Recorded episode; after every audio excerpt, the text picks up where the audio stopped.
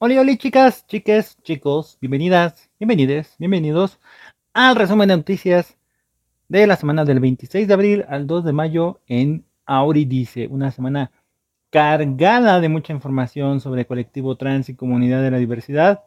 Y este, este es tu resumen de noticias para que estés enterado todo el tiempo de las notas más importantes en el mundo. Comenzamos.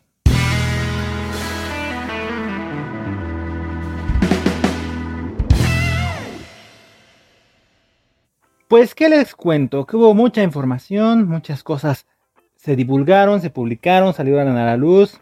Muchas eh, cosas ocurrieron principalmente en Estados Unidos.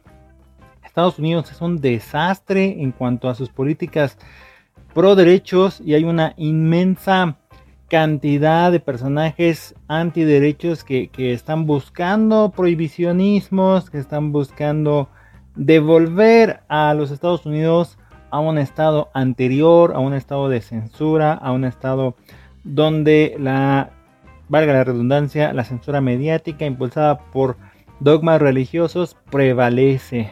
Y bueno, antes de adentrarnos en las noticias, eh, déjenme decirles que, este, que en este resumen trataré de dar un enfoque positivo, porque no todo ha sido tan negativo, aunque sí ha habido cosas muy preocupantes y afortunadamente estas cosas preocupantes caen por su propio peso. Hemos dicho antes y lo vamos a seguir sosteniendo, la mayoría o la mayor parte de la información que las personas antiderechos utilizan contra la comunidad trans y contra los colectivos LGBT y QP más en general son falsos, son, son de papel, son frágiles, son de cristal. Fíjense que, vamos a iniciar con una nota eh, que publica, a ver, esperen, esperen estoy aquí acomodando, que, que, publica el Metro, ¿no?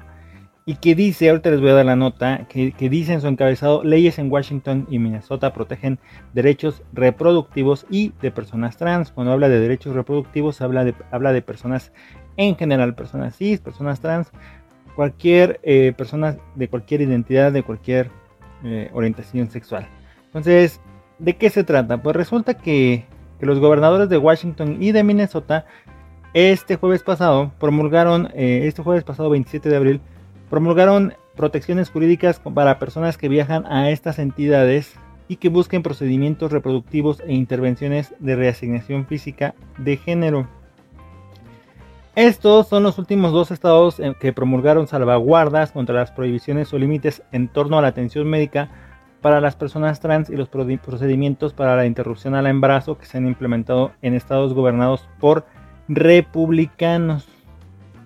En Seattle, el gobernador demócrata Jay Inslee portó una corbata rosa en el evento para promulgar el proyecto de ley que prohíbe que otros estados utilicen los tribunales estatales o procesos jurídicos de Washington para hacer cumplir sus prohibiciones sobre el aborto y la atención sanitaria de afirmación de género. Y esta ley bloquea las órdenes judiciales, citaciones, solicitudes de extradición y órdenes judiciales de otros estados relacionados con esos pacientes de fuera del estado.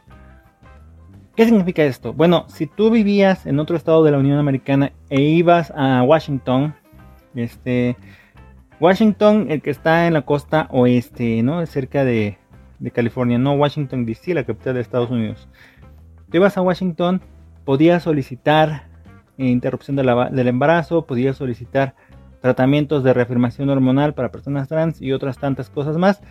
Y cabía la posibilidad de que si tú provenías de un estado eh, antiderechos, ¿no? Este, tú venías de un estado como, como ahora lo está haciendo, eh, por ejemplo, bueno, todo el cinturón de, eh, bíblico, pero por ejemplo Texas, ¿no? Tú venías de Texas y hacías este, estos procedimientos.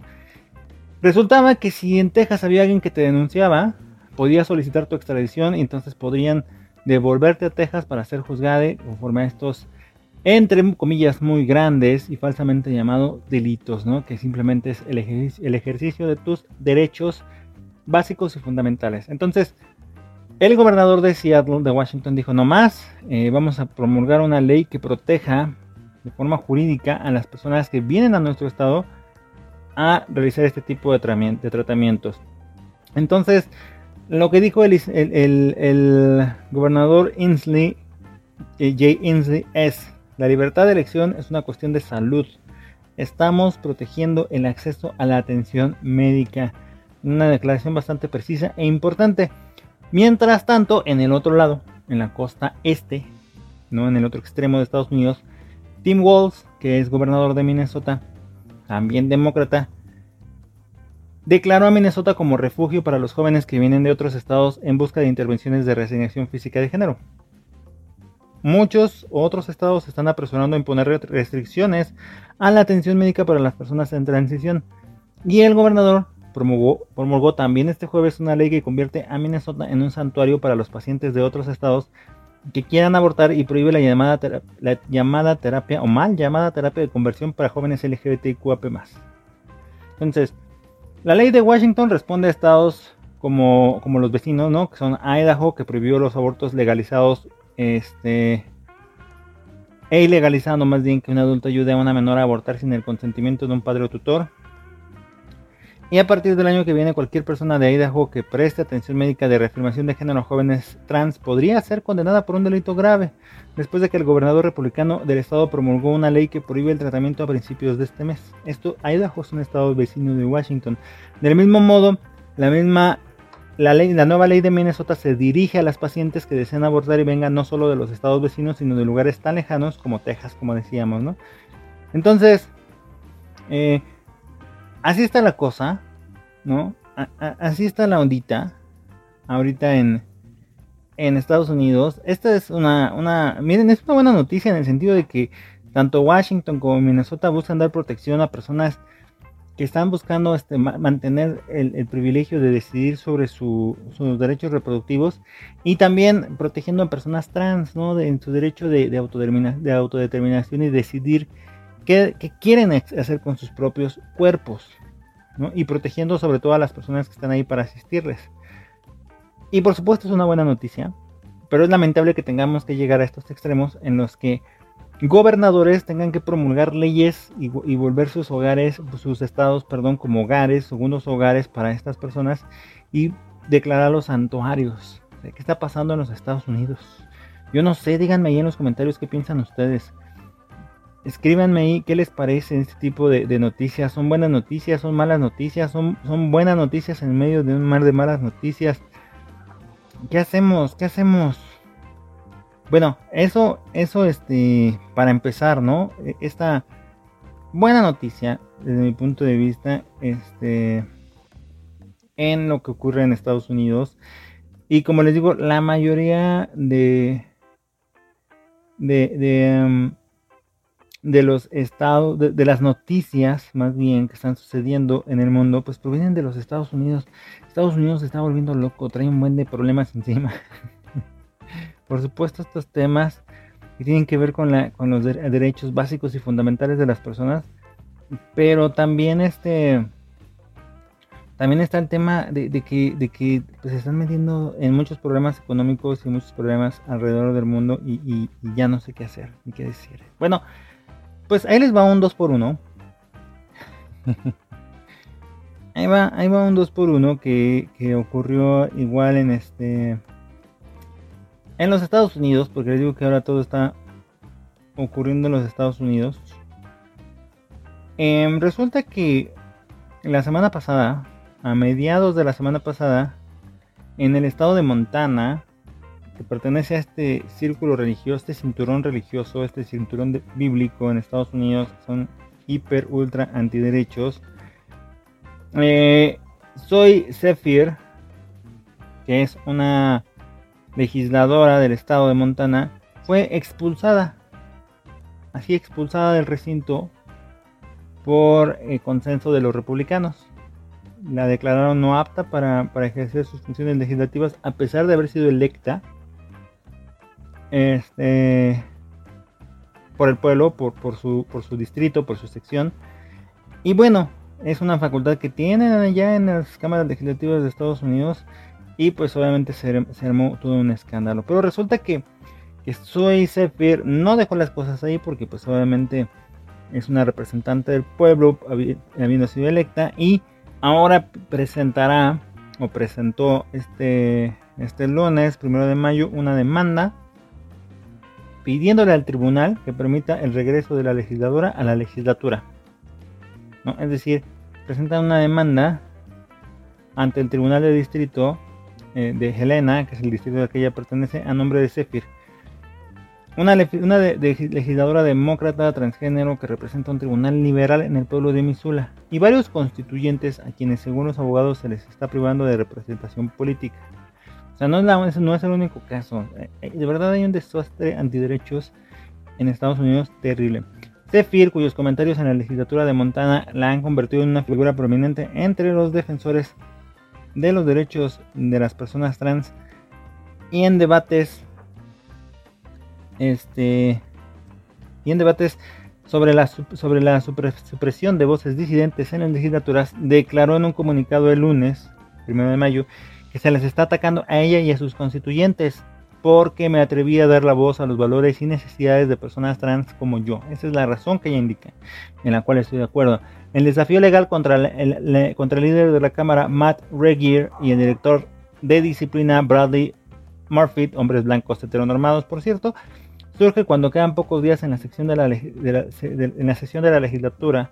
Murphy dijo que no formulará comentarios sobre la demanda y Regier no respondió a mensajes cuando le pidieron una reacción. Esta es una nota de la jornada. Este autor anónimo, ya, saben cómo son. No, me gusta que sea autor anónimo, pero bueno.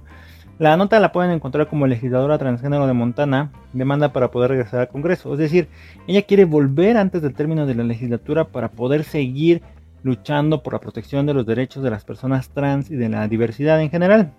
Y los legisladores republicanos, encabezados por estos coordinadores, pues le niegan ese acceso ¿Qué hace ella? Pues decide demandar, ¿no? Decide buscar otras vías para que eh, se le dé la atención a su caso y pueda volver a la legislatura y hacer el trabajo para el que fue electa, la chamba para la que el pueblo decidió que sí era apta. Entonces, enhorabuena y ojalá lo, lo consiga. Yo, yo creo que sí, yo creo que sí lo va a conseguir y yo creo que sí lo va a conseguir porque porque hay antecedentes muy recientes, muy positivos de, em, de, la corte, Cortes de Estados Unidos que dan la razón a personas trans a pesar de eh, encontrarse en estados altamente conservadores y antiderechos. Y les voy a hablar, por ejemplo, de este caso. Esta nota es el diario de Coahuila.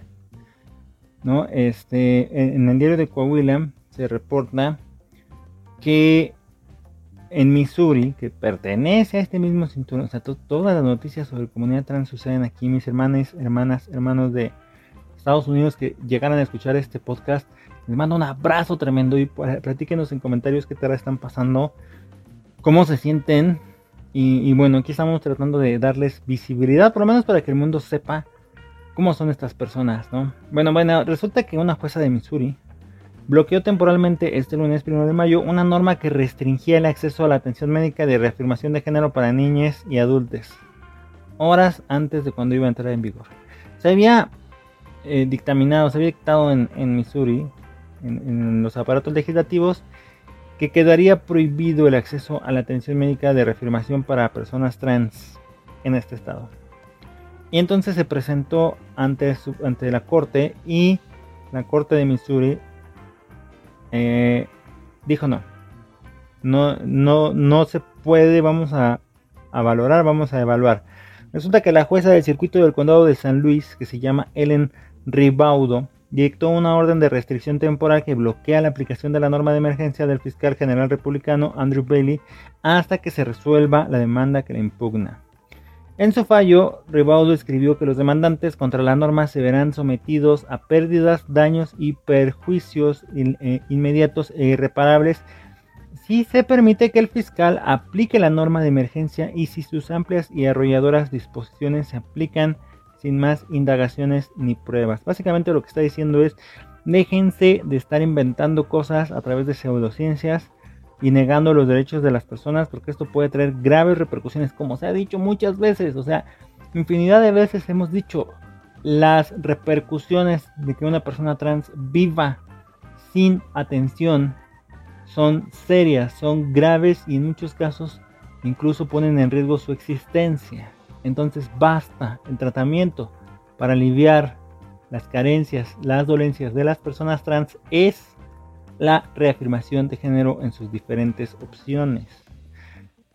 ¿Vale? Dice, dice la jueza, corren un alto riesgo de que se interrumpa su atención médica durante un periodo de tiempo desconocido.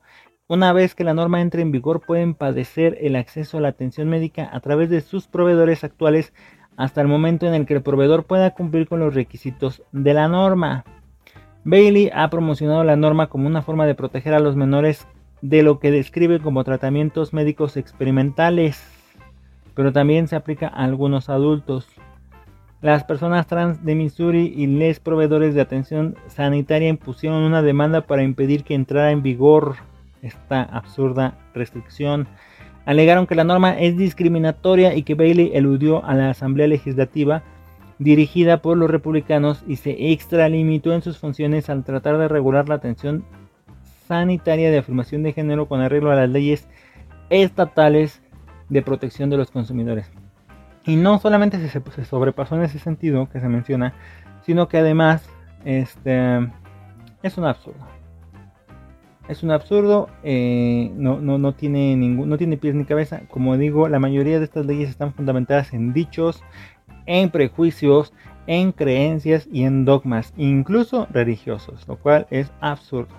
Pero bueno, otra buena noticia, o sea, les doy el contexto de lo que estuvo pasando en semanas anteriores donde nos estábamos preocupando mucho, como es que hay personas sensatas eh, eh, que dicen, a ver, es que estamos legislando, estamos actuando y formulando restricciones, leyes restrictivas, antiderechos, sin siquiera entender las causas de la situación y las soluciones que, se podrían generar. Les estamos quitando a las personas trans, número uno, su derecho a decidir, pero también su derecho a la atención médica especializada, adecuada y correcta para nuestras dificultades.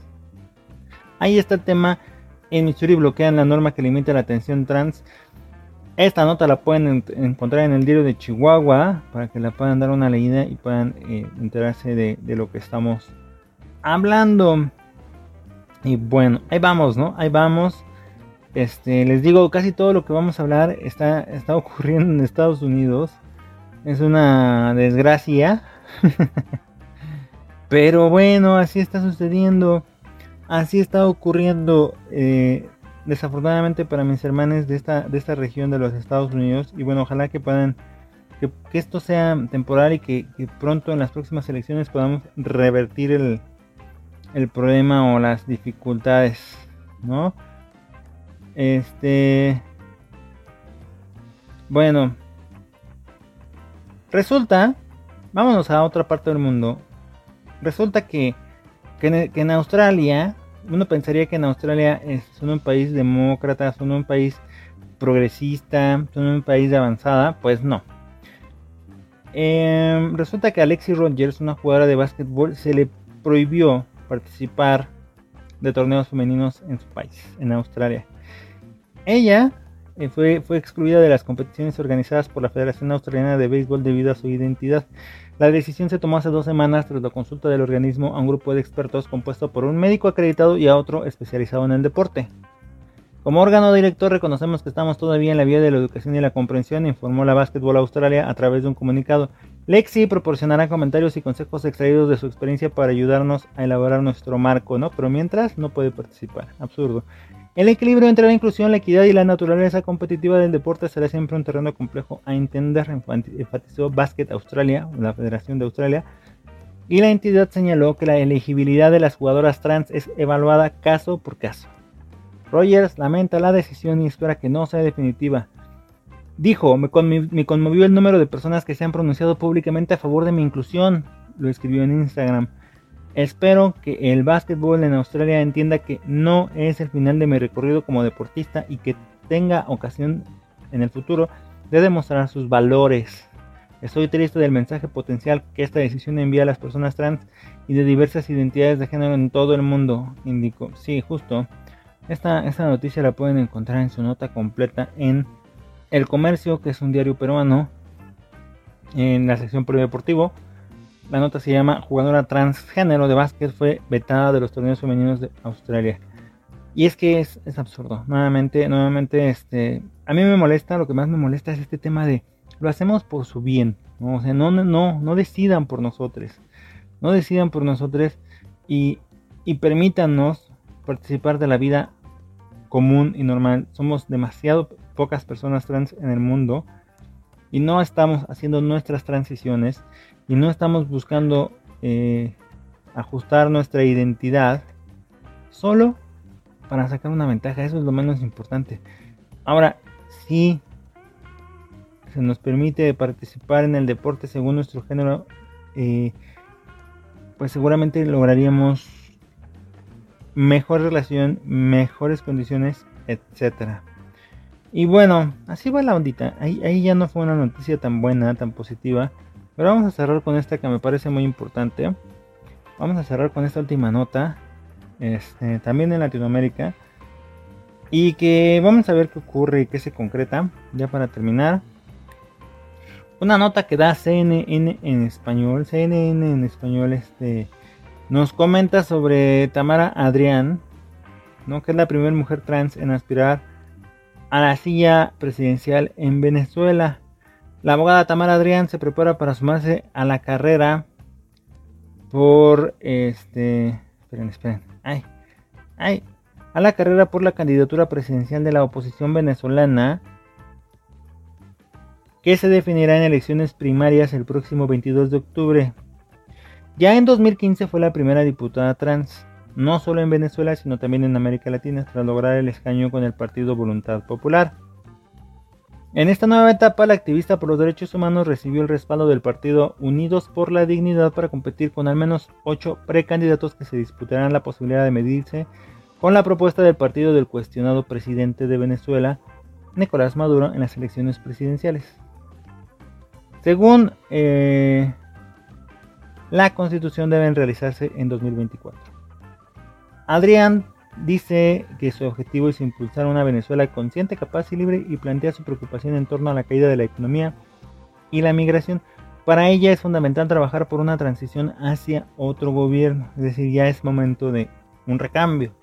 Adrián dijo que su postulación es de alguna manera un disparador de conciencia sobre todo lo que concerniente, todo lo concerniente a la comunidad LGBTIQ+, y destaca que es la primera persona trans en el mundo en, que en plantearse este reto. Sí, efectivamente, la primera persona trans en plantearse el desafío de ganar una elección.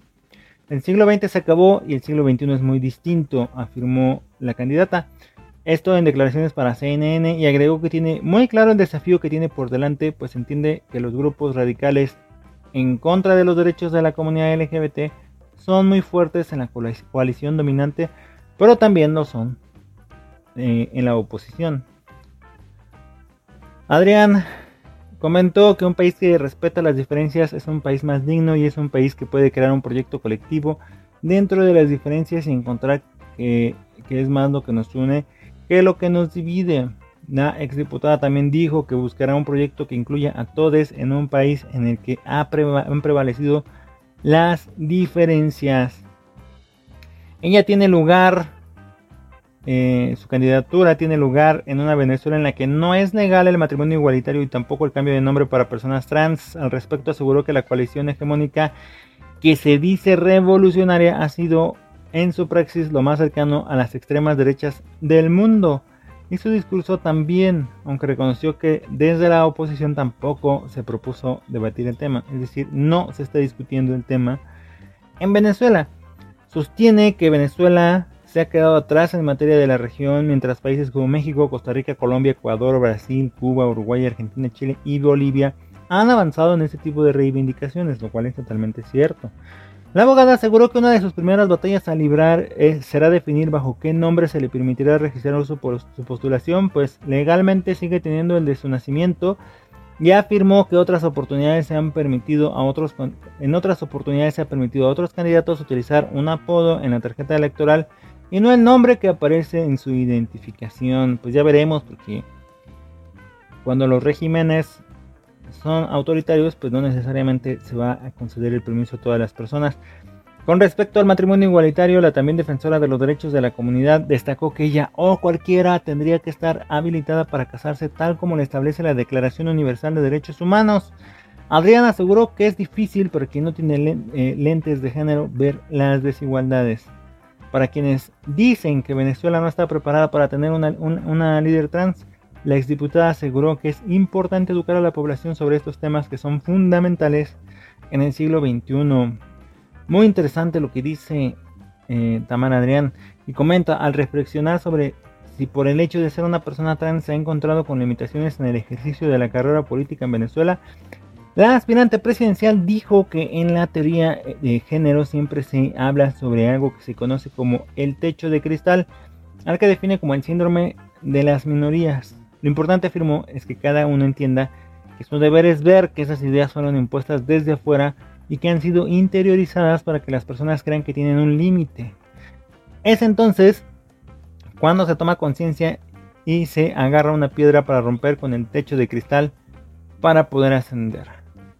La abogada aseguró que su candidatura puede sumar al debate público en Venezuela los temas del siglo XXI como desarrollo y con inclusión, eliminación de las barreras de género y a las personas con discapacidad y calentamiento global. Esta es una nota de Osmari Hernández para CNN español, escrita hoy 2 de mayo del 2023. Pues ahí está el resumen de noticias del 2 de mayo del 2023. Coméntame, escríbeme aquí en la cajita de comentarios qué te pareció, qué piensas, cómo vamos, qué está pasando en Estados Unidos, tú vives allá, qué te preocupa y coméntame para que y ayúdame a compartir este, este podcast para que llegue a más personas. También recuerda que me puedes seguir en todas mis redes sociales buscándome como yo soy Auri Marty. Eh, hago videos en YouTube. También por supuesto creamos contenido para TikTok para Facebook y para otras redes sociales.